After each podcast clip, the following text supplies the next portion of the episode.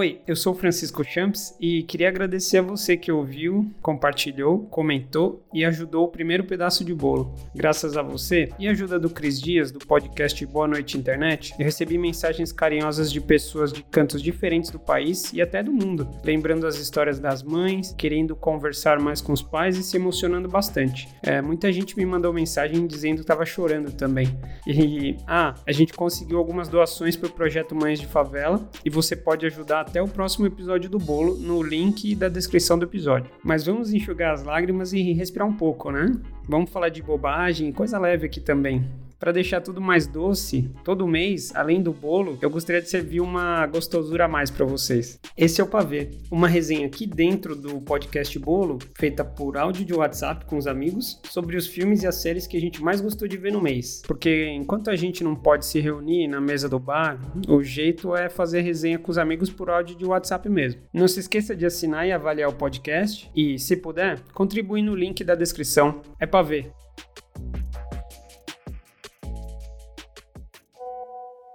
Como Better Call Saul é um spin-off de Breaking Bad, acho que assim, num primeiro momento você sempre fica, bom, pelo menos eu fico, com aquela desconfiança. Você fala, bom, será que isso vai ser bom mesmo? Ou será que eles só estão espremendo mais o limão aí? Tentando tirar um suco a mais dessa ideia boa e fazer um dinheiro, né? Mas aí você começa a assistir e você percebe que Better Call Saul é tão incrível quanto Breaking Bad, e de fato é, pelo menos do meu ponto de vista. E, e a razão principal para isso, é claro, é o, é o Vince Gilligan, porque a capacidade que ele tem como como roteirista, como criador de personagem, junto com o Peter Gold no, no, no Better Call Saul, com a direção impecável também. Quer dizer, são duas séries que elas combinam personagens fortíssimos, né? Uh, ricos, né? profundos, cheios de nuances e, e, de reviravoltas que, que fazem sentido, com uma direção impecável, né? episódio após episódio, com um roteiro incrível. Então é, é tudo muito rico, né? na verdade. Eu confesso que hoje eu tenho até dúvidas se Better Call Saul é melhor do que Breaking Bad. É difícil dizer isso, né? Até porque não, não, não, necessariamente a gente precisa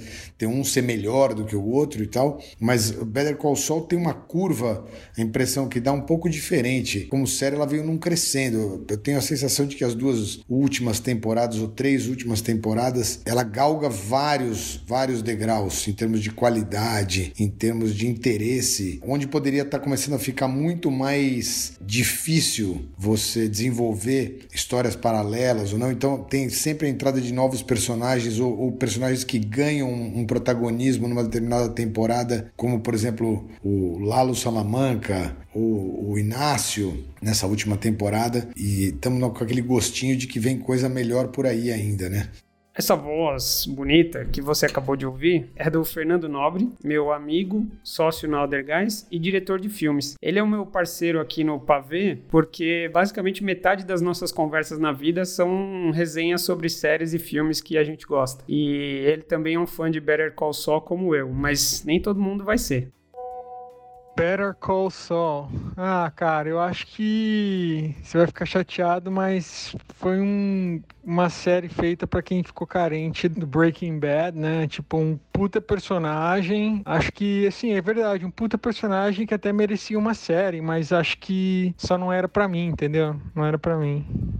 Graças a Breaking Bad, nós temos hoje trabalhos incríveis como Better Call Saul e Ozark vai me expor aí nas redes sociais, né? Cara, acho que foi gratuito. Assim, não, eu só não, não fiquei apaixonado com Ozark. A Dani assiste pra caramba. Então, assim, eu pego uns episódios aqui e das vezes que eu assisti, cara, não me convenceu aquela história. Eu acho que eu também sou muito mais um cara que se engaja em histórias reais, assim. Não, não comprei Ozark.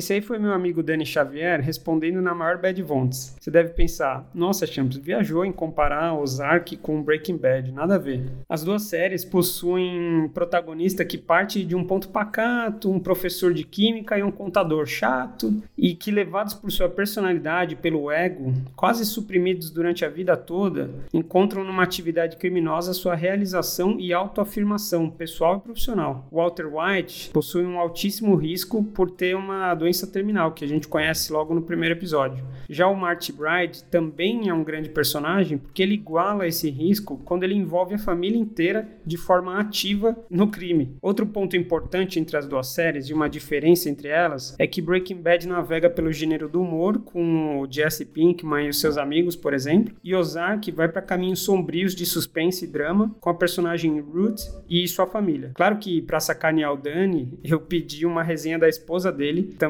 é Dani, e ela mandou em inglês, mas eu traduzo.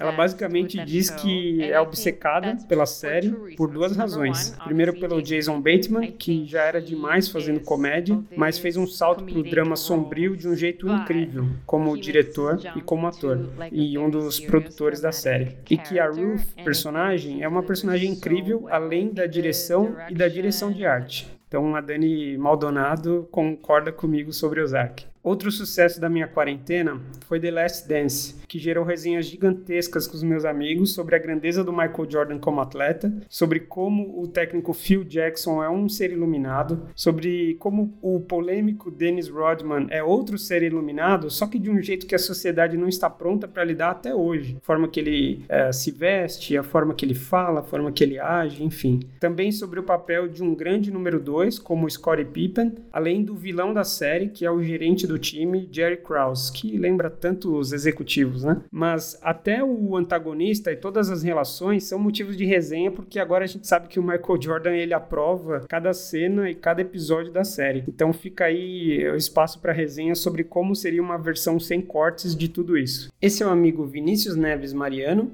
escritor e roteirista. E sobre a mentalidade do Jordan, cara, isso é algo muito impressionante. Assim, até hoje, cara, de novo, eu já li muita coisa do Jordan, sou muito viciado nesse time. Ele é muito ídolo. Ele, ele já foi mais, mas ele é muito ídolo é, para mim. E essa mentalidade, até hoje, eu fico impressionado, assim. Hoje, cara, você pega mais de 20 anos que o cara foi consagrado como o maior jogador da história. Indiscutivelmente, ninguém chega e fala assim: ah, não, ele não foi, talvez seja o Kobe. Não, ninguém fala, é óbvio que foi o Jordan. Faz 20 anos que ele é coroado com isso faz 20 anos que ele não precisa provar nada para ninguém. E até hoje, você vê no documentário, mostram as imagens do Isaiah Thomas dando depoimento e o Jordan fica puto. Ou você pega aquele primeiro playoff que ele consegue levar ao Chicago e o Pippen tem aquela enxaqueca bizarra. Ele fica puto com o Pippen.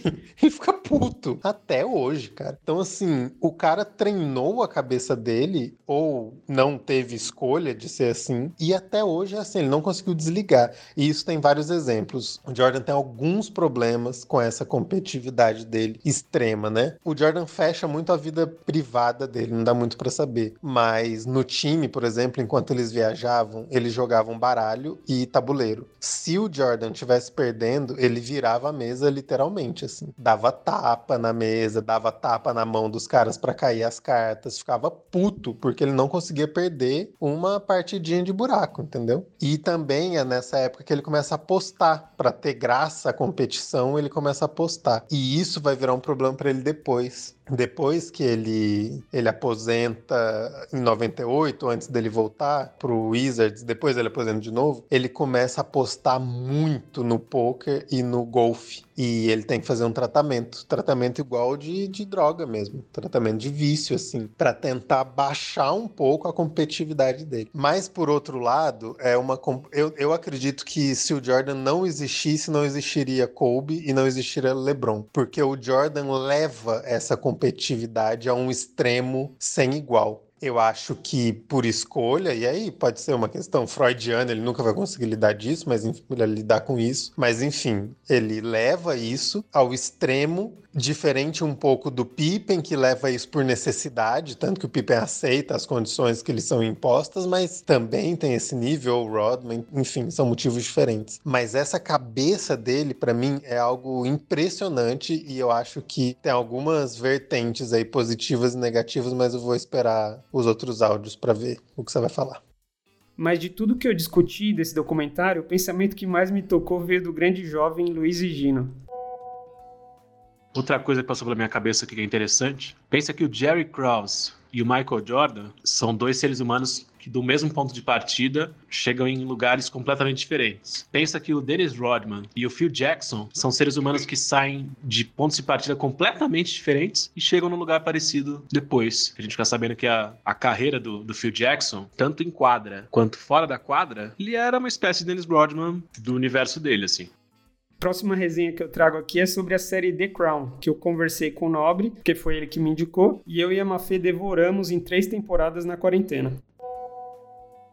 Bom, eu sou um grande fã de The Crown, gosto muito da série. Aliás, em geral, sou muito fã de, de séries inglesas, produções inglesas, porque para mim tem um nível de craft, tanto de, de roteiro quanto de a qualidade de atuação dos, dos atores, enfim, é incrível, nível altíssimo, direção de arte, edição, enfim. Acho que The Crown é muito especial em todos esses sentidos. Eu, particularmente, não vejo grandes mudanças quando a gente tem a troca de elenco na série, se não me engano, na terceira temporada, porque na verdade, na verdade o que, o que eu percebo é que existe uma transformação grande na própria rainha, na vida real dela mesmo. Na vida real no sentido de de verdade, não na vida real no sentido de realeza. Porque ela. A gente, essas primeiras temporadas, a gente tem uma, uma Elizabeth jovem, pertencente a uma família real, que tem um, um tio que é, que é rei, que abdica do trono para viver o amor dele.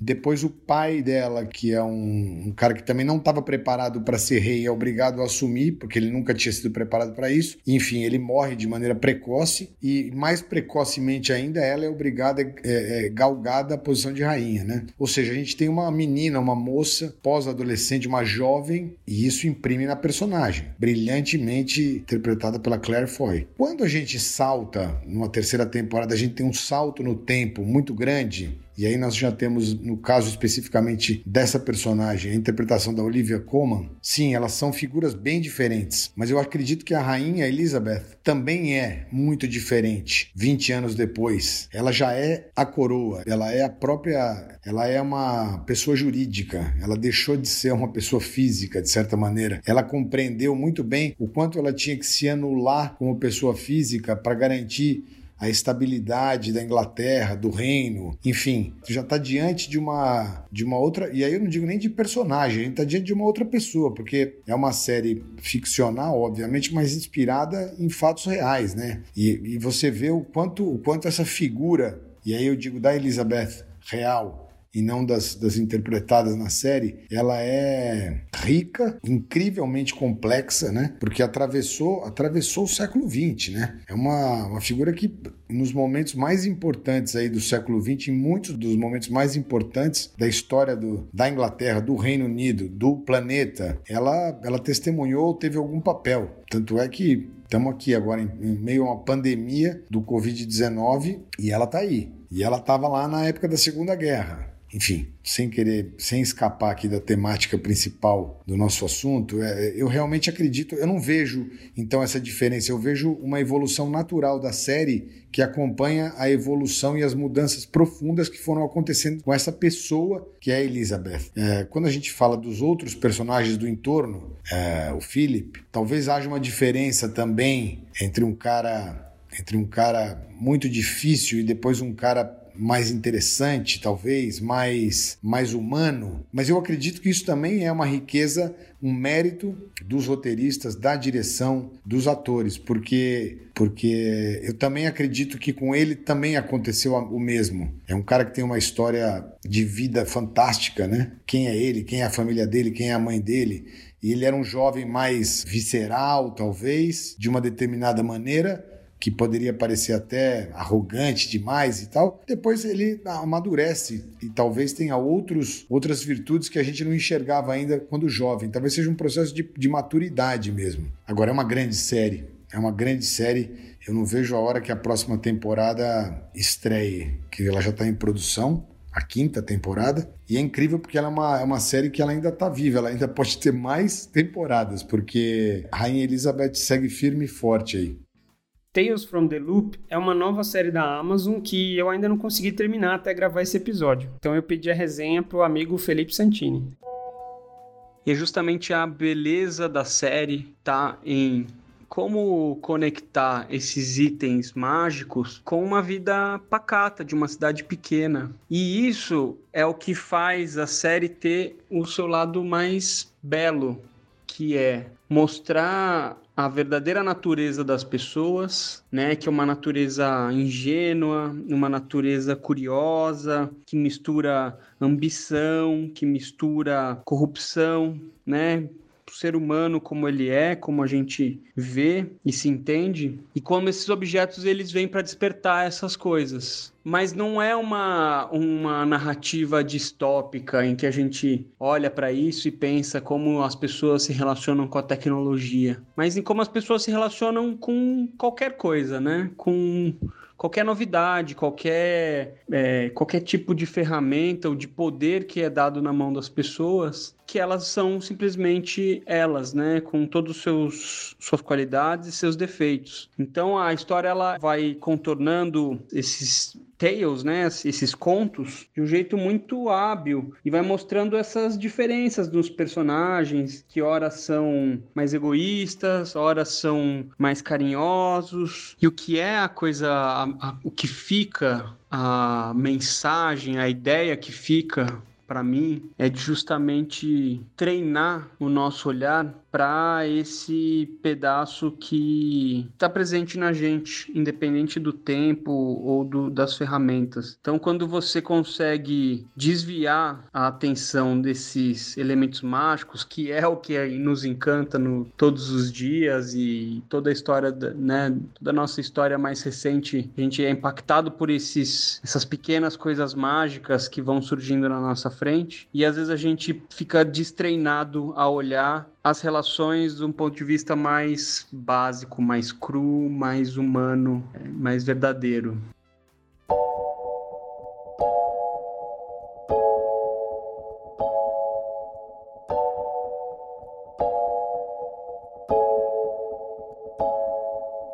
Vida é o que acontece enquanto você faz planos. Essa frase ficou na minha cabeça durante todo o filme Private Life, que em português se chama Mais uma Chance, que é um filme do Netflix com um dos meus atores favoritos, o Paul Giamatti. Quem me indicou e mandou a resenha foi um amigo distante lá de Dubai, o Dio.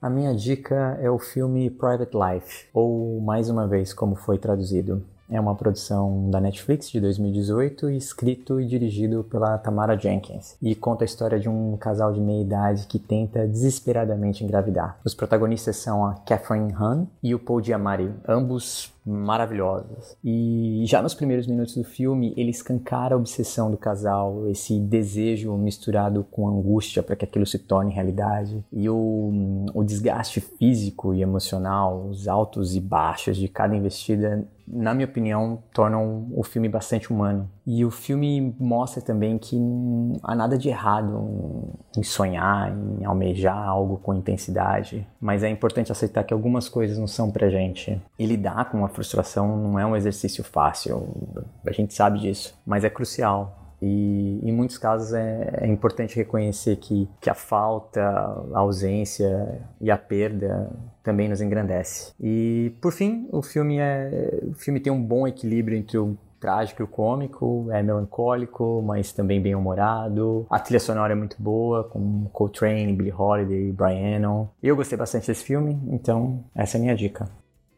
Além disso, eu conversei com um casal de amigos queridos que também sempre tem boas recomendações na manga e pedi para eles me darem mais contexto do ponto de vista de quem é mais próximo da comunidade judaica sobre as séries Nada Ortodoxa do Netflix e Hunters da Amazon. Esses são os amigos Michele Kutinicas e Ale Peluzov.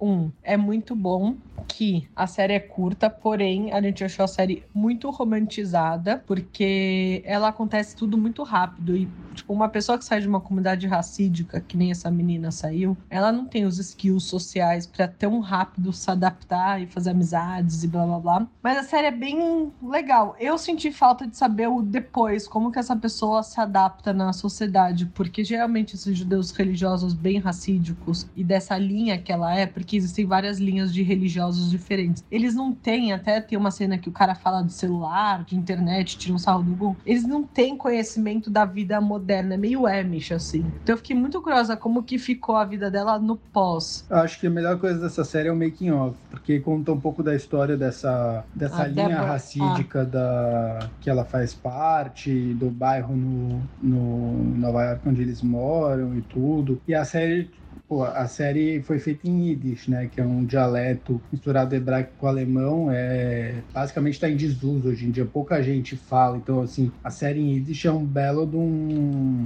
É, tecnicamente Muito ela é incrível, assim, ela recria o idioma, né? Ela faz tudo em Yiddish, tipo, meus avós falavam Yiddish e ninguém mais da minha família sabe falar. É... Mas, por outro lado, eu acho que realmente encurta, sei lá, a série é tão curtinha que ela chega na, na Alemanha e em, em, sei lá, em poucos dias ela já, já aconteceu todas as coisas. Ela fez a jornada inteira dela em dois, três dias na Alemanha, o que parece, sabe? Então é meio forçado nesse lado. Mas ao mesmo tempo é muito legal como ela se coloca e mostra a realidade que existe hoje nessas comunidades religiosas que são muito machistas, que diminuem muito as mulheres.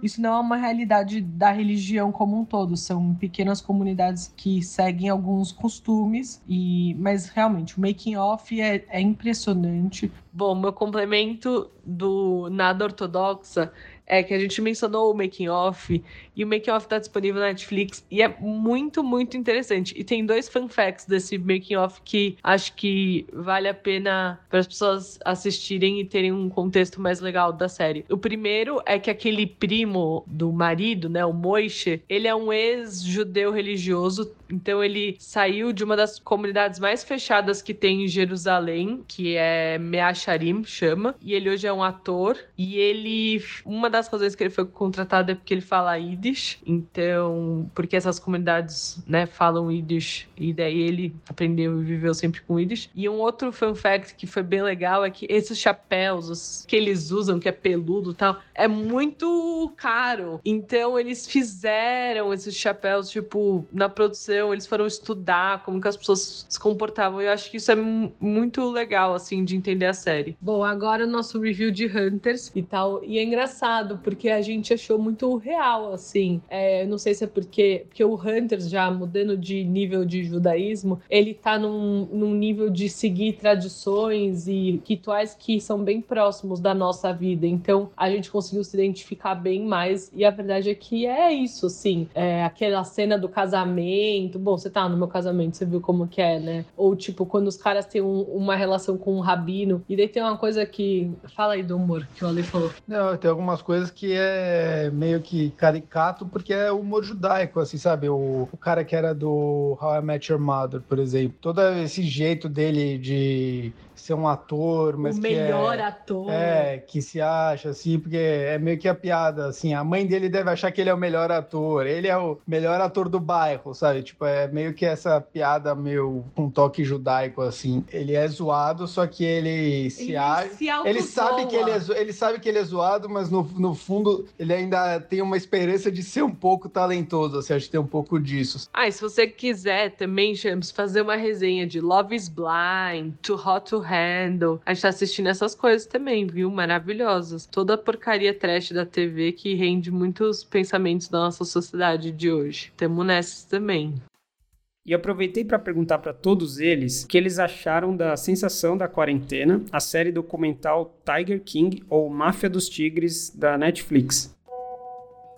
Tiger King é, um, é uma daquelas, é um daqueles fenômenos, né? Porque é uma, é uma série documental, ou seja, alguém que foi retratar uma realidade com um olhar, mas retratar uma realidade e se depara com, primeiro que a história toma outros contornos, né? Ao longo do tempo, ou seja, a, a- talvez o faro jornalístico do, do documentarista seja a coisa mais relevante de tudo aí, porque ele vai atira, ele vai atirar numa determinada coisa e acerta no que não viu, porque, enfim, a história vai tomando outros, outros caminhos e uma história real. Então, é um- uma realidade surreal, né? E faz a gente pensar muito sobre a sociedade do espetáculo americana, principalmente porque ela é o extremo disso, né? Mas vale para qualquer lugar do mundo, né? E a gente aqui no Brasil também, isso daí também é uma doença que a gente vive também profundamente, mas ali é o estado da arte, né? Da sociedade do espetáculo. Então, realmente a gente assiste uma peça como essa, Tiger King, e fica chocado e não pode ter esse distanciamento, né? A gente tem que entender que, tipo, de ter a impressão e apontar o dedo e falar: nossa, olha como esse cara é louco, olha como aquela mulher é maluca, olha que gente mais descompensada e,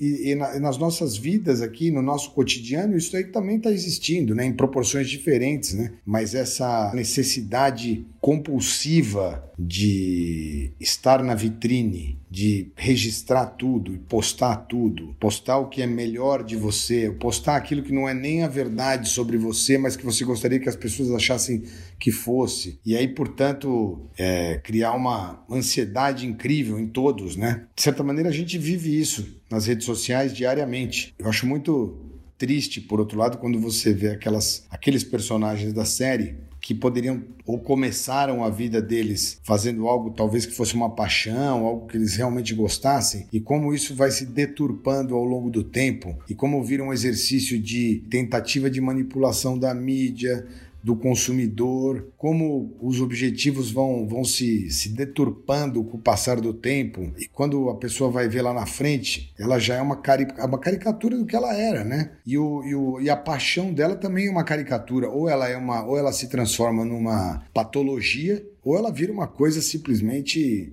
que, que, que, na verdade não existe mais, né? Ela é só uma, é só uma fachada para uma outra coisa qualquer. Então, realmente é um, é, um, é, um, é um tipo de série que a gente assiste e fica e faz pensar. Outra coisa que é impressionante nessa série, como em várias outras séries americanas principalmente, é a quantidade, como tudo é filmado, né? Tudo é filmado. Eles dão espaço para que tudo seja filmado.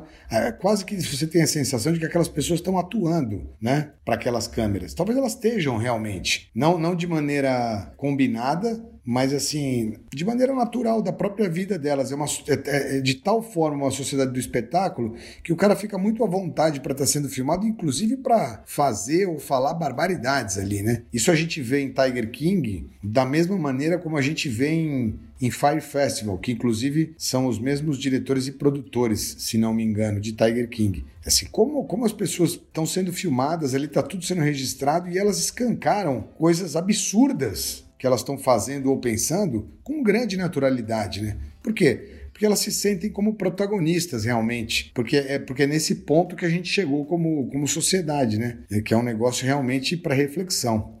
Tiger King, para mim, é o nosso retrato. Assim como um meme no CQC nos anos 2000 virou presidente da República com apoio de muita gente de todos os tipos: ricos, religiosos, ignorantes, extremistas, armamentistas, etc. Tiger King é a cara de um povo que a nossa sociedade tem produzido. Uma sociedade que explora a natureza e os animais para obter prazer pessoal e lucro, um comportamento extremamente narcisista de ter de aparecer e brilhar sempre, a ganância, o envolvimento bizarro com a política e assim por diante. Agora eu quero fazer um momento raspa do pavê, usando a capacidade de síntese da nossa inteligência artificial aqui do pavê sobre algo que eu vi e ela responde em uma frase. Vai. A plataforma Filme do Netflix. Faria Limer, esta é uma crítica sobre o mundo para o qual você trabalha diariamente. E as pessoas ainda acham que ser Faria Limer é legal pra caramba, elas não entendem a piada. Mas enfim, é Westworld, terceira temporada na HBO. Não entendi asterisco, asterisco, asterisco, asterisco nenhuma. Eu sou a Dolores. É, eu também não entendi nada. Mas segue o jogo. Insecure, quarta temporada, HBO. Isahai, eu te amo, obrigado. Afterlife, segunda temporada no Netflix. Rick Gervais tem coração. é, ele é fofinho. Quem diria? Tiger Tail, filme do Netflix. Filmes sobre histórias dos pais são lindos tomou algum é, calmante, alguma coisa assim? Tá um pouco devagar na inteligência artificial. É Extraction ou O Resgate, filme do Netflix. O Thor faz o papel do John Wick. John Wick. Eu sou muito mais o John Wick, tá? Fique claro, fique registrado aqui. O Farol. Filme disponível no NetNow. Um filme sobre masculinidade tóxica. Hashtag reflita. Fica aí a dica aí. Todo mês eu posto o que eu assisto no meu Instagram para o pessoal me dizer se gostou ou não. As pessoas votam nos stories que eu posto com um coração ou um sinal de negativo. Se você quiser mandar o seu incentivo, crítica, sugestão ou abraço, manda lá no arroba Francisco Champs. Esse pavê foi feito com áudio dos meus amigos e a edição é da Jéssica Correia. Eu sou Francisco Champs e eu aprovo esse pavê.